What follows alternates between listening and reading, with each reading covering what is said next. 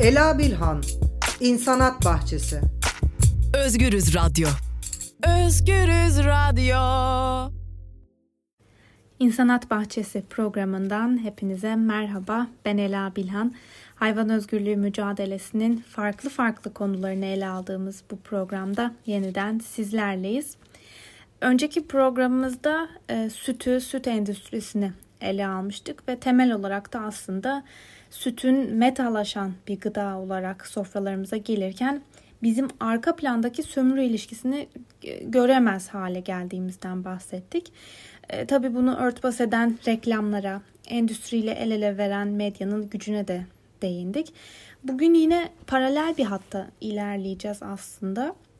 Ve bu kez de balıkçılık endüstrisini, balık üretim çiftliklerini hayvan haklarıyla ilişkilendirmeyi, birlikte okumayı deneyeceğiz. Tabii bunu yaparken e, belki de biraz e, bize yabancı gelen e, balık üretim çiftliklerinde neler yaşandığına, perde arkasında neler yapıldığına değineceğiz. Ve program boyunca da bu çiftliklerin yol açtığı tabii ki çevresel tahribatı ve insan sağlığına olan etkilerini de ele alacağız.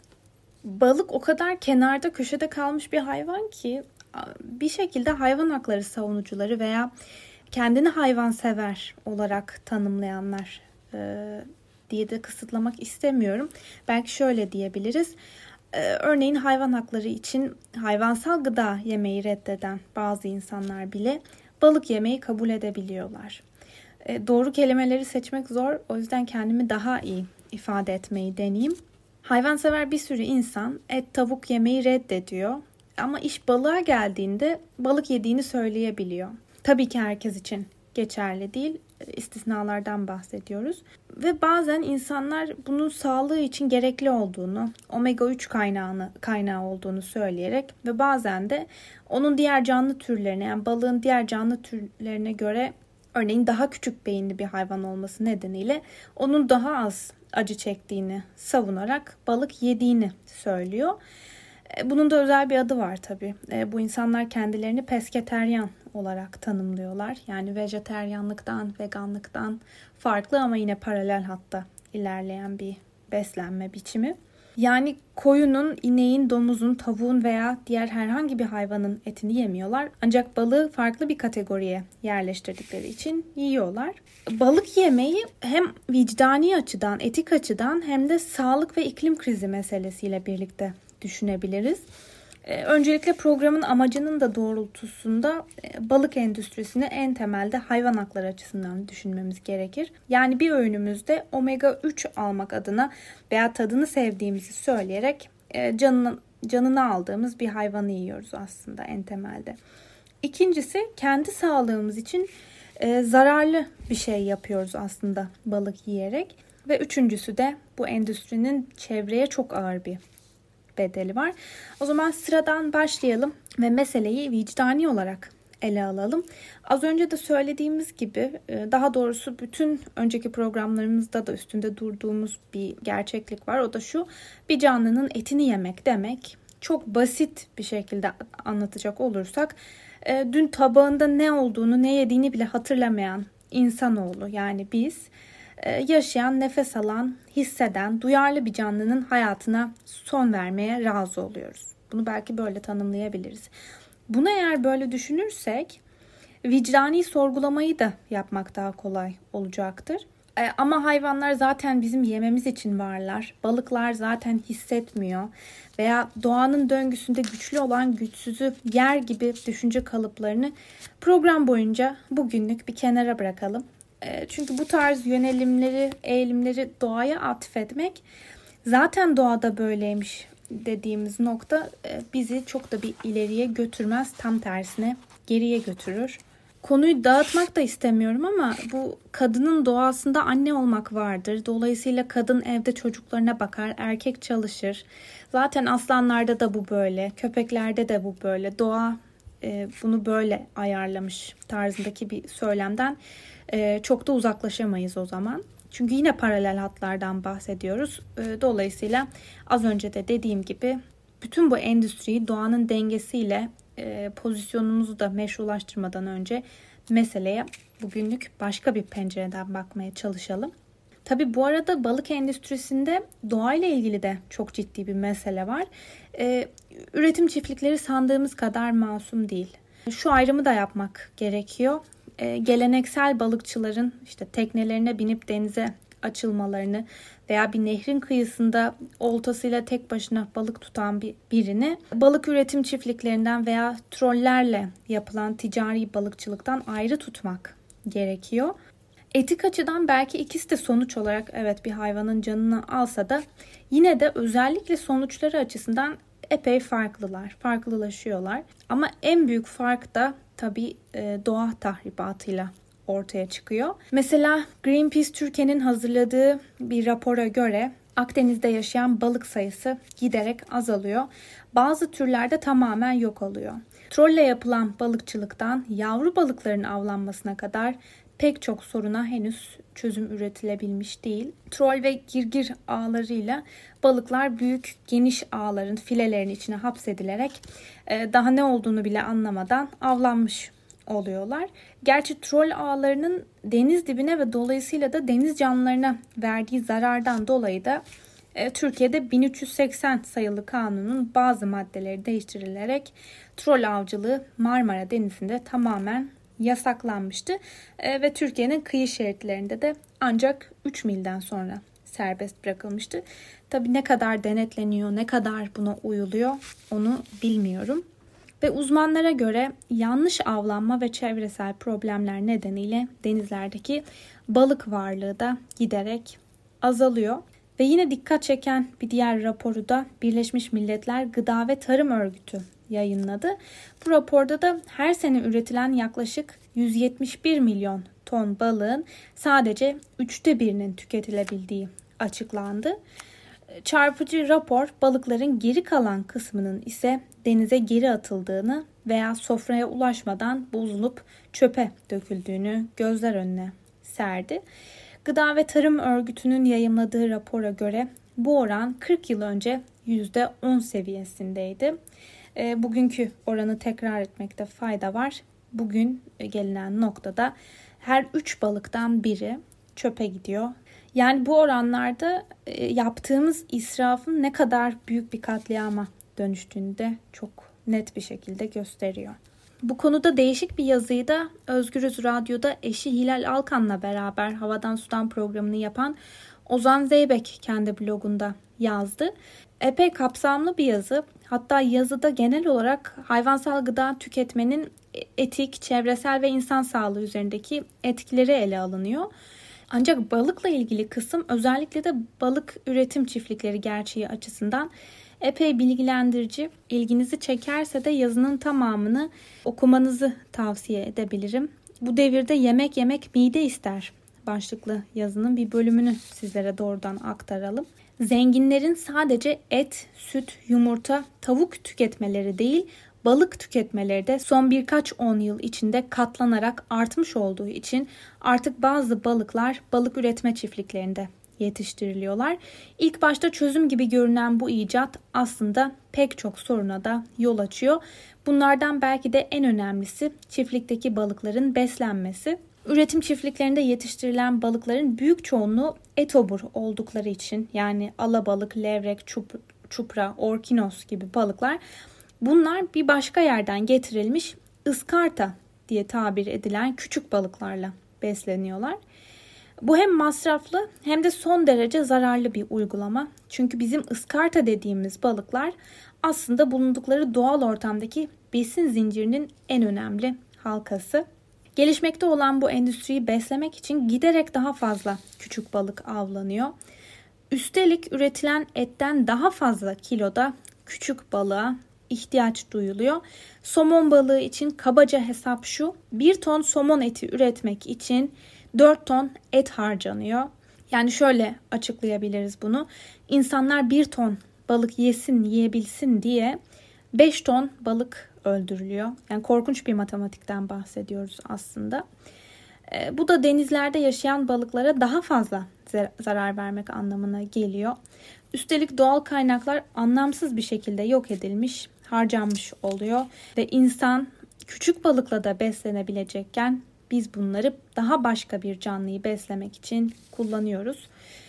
Diğer bir yaygın balık besleme yöntemi ise pelet yani sıkıştırılmış kapsül şeklindeki balık yemi bir takım sentetik katkı maddelerinden, ıskarta balıklardan ve nereden geldiğini kesinlikle öğrenemediğim diğer et parçalarından bol yağlı, bol proteinli besin ürünlerinden yapılıyor. İçine antibiyotik de ekleniyor. Çiftlikte yetişen somon balıklarının rengi kırmızıya dönüşemediği için çünkü bunun olması için somonun denizde doğal bir şekilde beslenmesi gerekiyor. Bu besin karışımına renk verici kimyasallar ilave ediliyor. Belki bu noktada yine küçük bir parantez açabiliriz. Her balık çiftliği için geçerli olmasa da genel olarak şöyle bir durum var. 12-20 metre karelik kafeslerin içinde binlerce balık bulunuyor. Örneğin somon çiftliklerinde de bir kafeste yaklaşık olarak 5000 ila 7000 adet e, somon balığının olduğu söyleniyor. Kafesler denizin içinde yüzer halde duruyorlar ama balıklar aslında kendi dışkıları, kimyasallar, boyalar, tarım ilaçları ve yem topaklarından ibaret doğal olmayan bir karışımın içinde yüzüyorlar. Yazıya geri dönelim. Diğer endüstriyel ürünlerde olduğu gibi balık çiftlikleri de petrole bağımlı bir sektör. Kanada'daki Dalhousie Üniversitesi'nden Peter Dietmers'ün yaptığı bir araştırmaya göre Kanada'da üretilen 1 kilogram somon eti için 2,5 ila 5 litre arasında mazot yakılıyor. Yine korkunç bir matematik. E, bu üretim çiftlikleri sağlık ve çevre konusunda da e, tabii ki ayrı ayrı krizler yaratıyor. Örneğin Greenpeace raporuna göre bu şekilde ilaçlanarak yetiştirilen balıklar sadece insan sağlığını değil denizde yaşayan diğer türleri de bulaştırdıkları hastalıklarla tehdit ediyorlar. Konsantre şekilde denize atılan balık dışkısı ve yemek artıkları denizdeki dengeyi de bozuyor.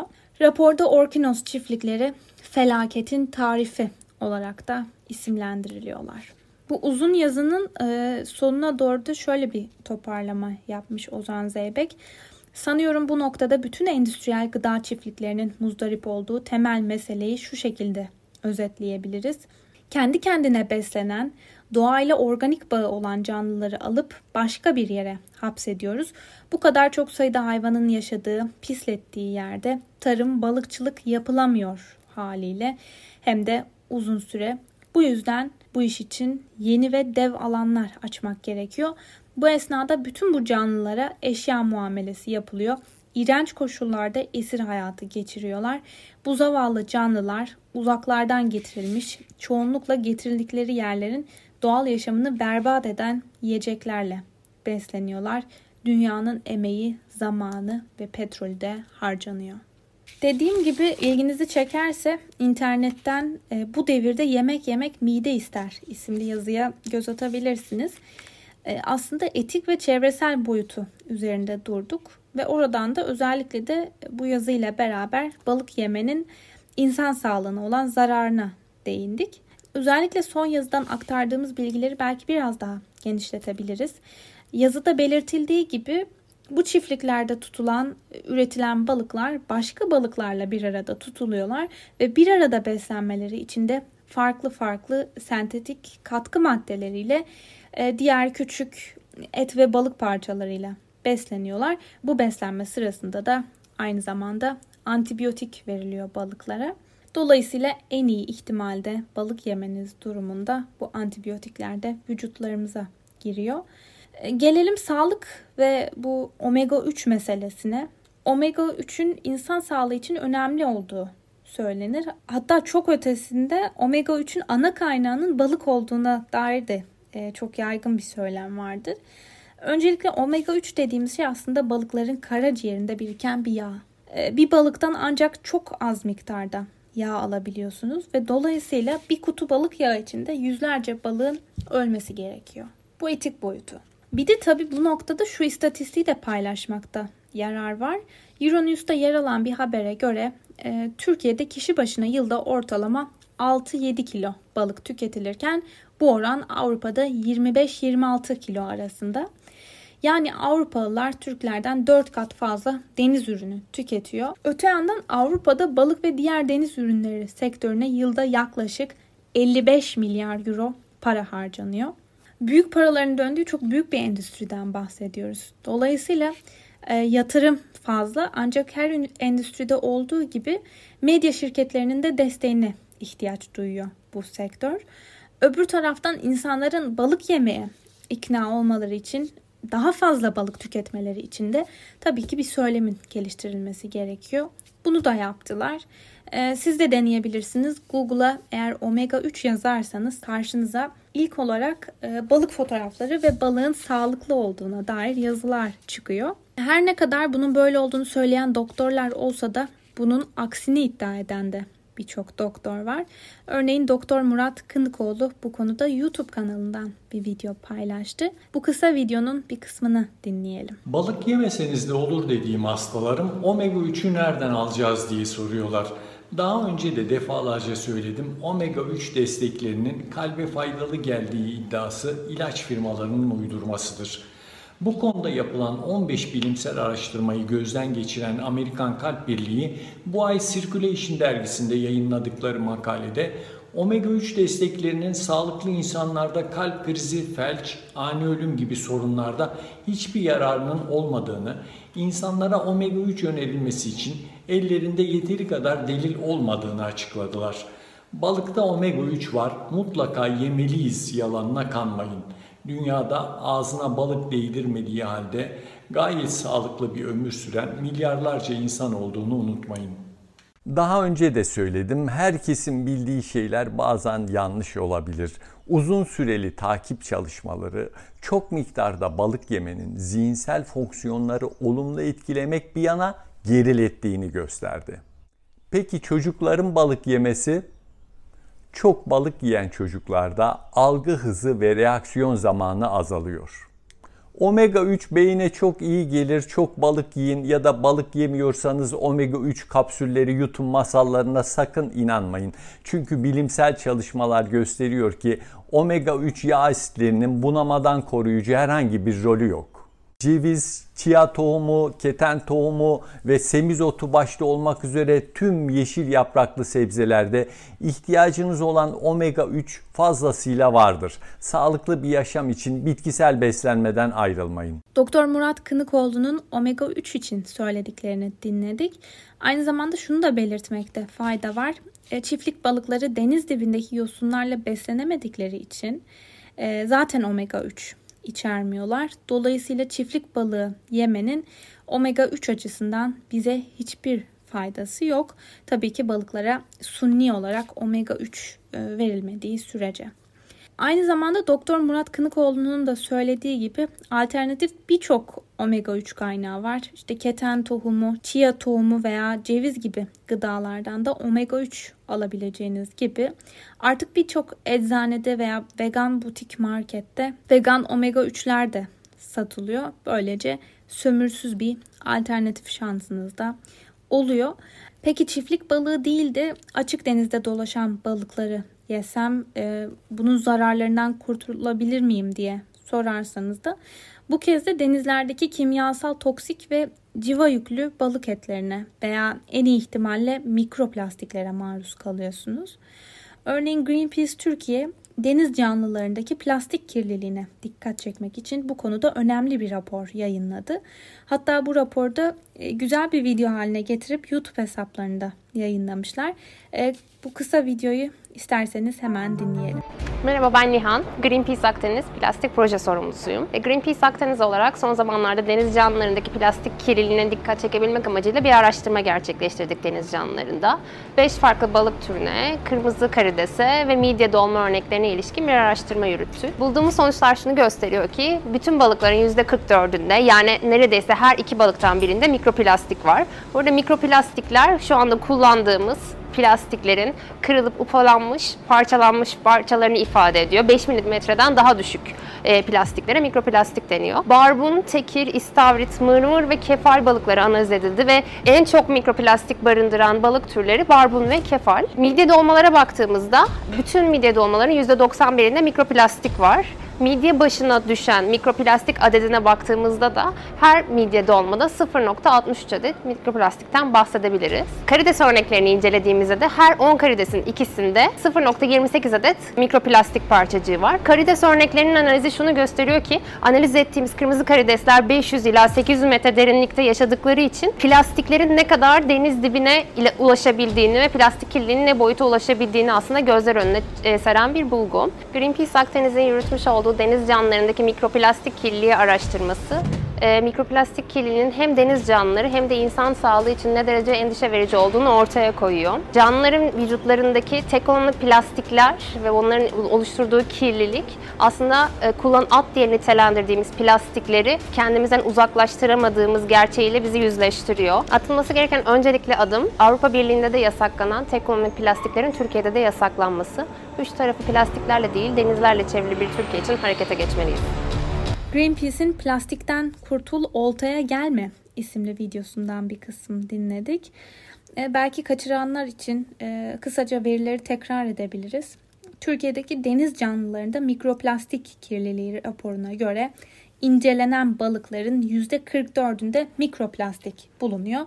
Yani bu da neredeyse her iki balıktan birine tekabül ediyor. Ve raporda temel olarak şunu söylüyorlar. Biz balık diye plastik yiyoruz. Bu şu anlamada geliyor. Biz omega 3 alacağım diye yediğimiz balıklardan e, vücudumuza aslında mikroplastik sokmuş oluyoruz. Programın sonuna doğru yaklaşmışken söylediklerimizi toparlayalım.